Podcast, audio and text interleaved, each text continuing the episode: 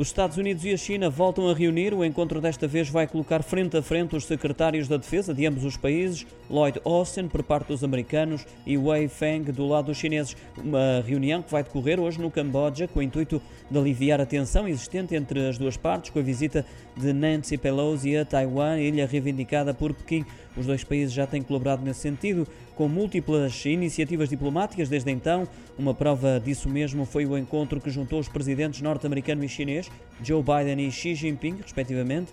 Estiveram reunidos no dia 14 deste mês, durante três horas numa cimeira do G20 na ilha indonésia de Bali, naquele que foi o primeiro encontro presencial entre os líderes das duas maiores economias do mundo. Seguiu-se uma reunião entre Xi Jinping e a vice-presidente dos Estados Unidos, Kamala Harris, na Cimeira Ásia-Pacífica, em Bangkok.